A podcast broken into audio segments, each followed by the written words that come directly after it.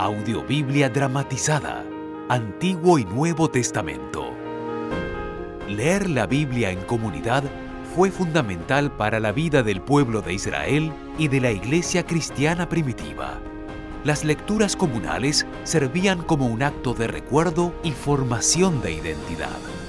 Hoy te invitamos a escuchar y compartir esta antigua práctica.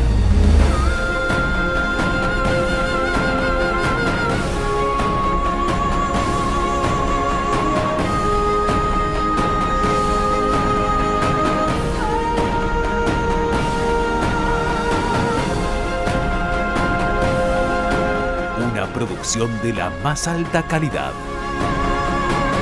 Grabada en distintos países de Latinoamérica con los más reconocidos actores y artistas.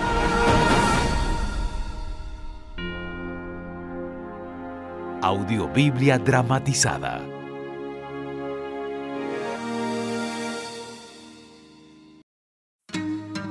Apocalipsis capítulo 9 La quinta trompeta El quinto ángel tocó su trompeta y vi una estrella que había caído del cielo a la tierra.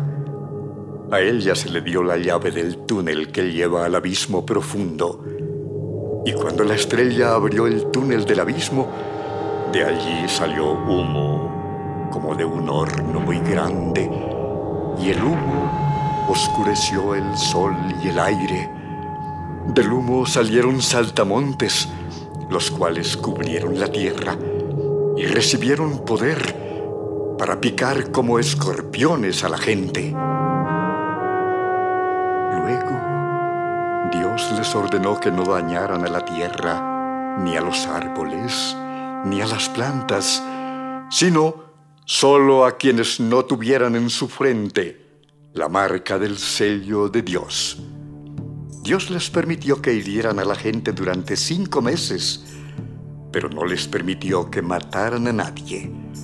Y las heridas que hacían los saltamontes eran tan dolorosas como la picadura de los escorpiones.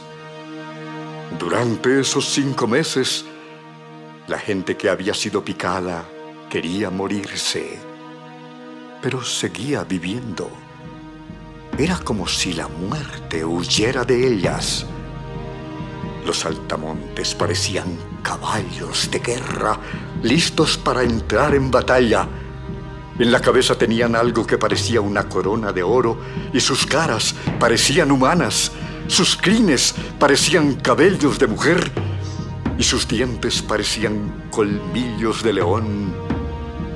Sus cuerpos estaban protegidos con algo parecido a una armadura de hierro y sus alas resonaban como el estruendo de muchos carros tirados por caballos cuando entran en combate.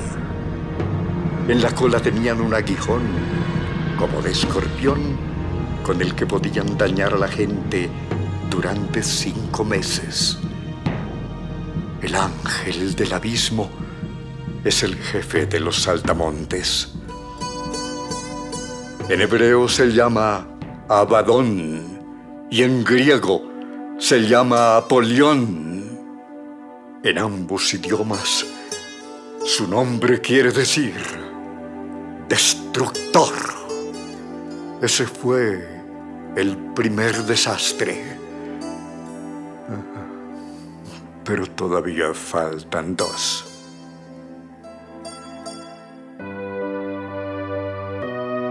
La sexta trompeta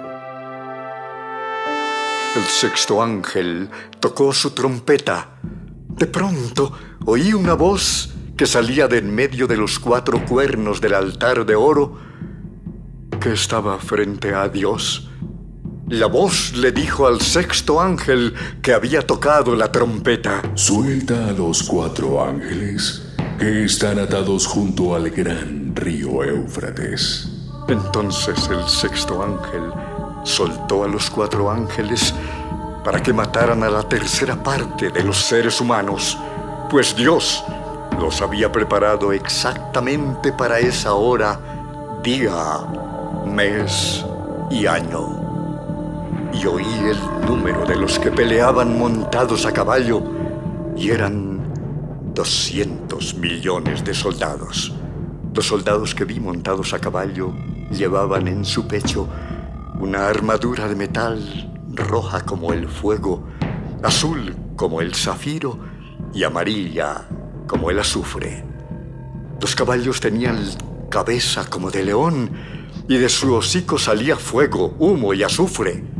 La tercera parte de los seres humanos murió por causa del fuego, del humo y del azufre. Las colas de los caballos parecían serpientes y con sus cabezas herían a la gente. Es decir, los caballos tenían poder en el hocico y en la cola. El resto de la gente, es decir, los que no murieron a causa del fuego, el humo y el azufre, no dejaron de hacer lo malo, ni dejaron de adorar a los demonios y a las imágenes de dioses falsos. Al contrario, siguieron adorando imágenes de piedra, de madera y de oro, plata y bronce. Esos dioses falsos no pueden ver, ni oír, ni caminar. Esa gente no dejó de matar ni de hacer brujerías. Tampoco dejó de robar ni de tener relaciones sexuales prohibidas.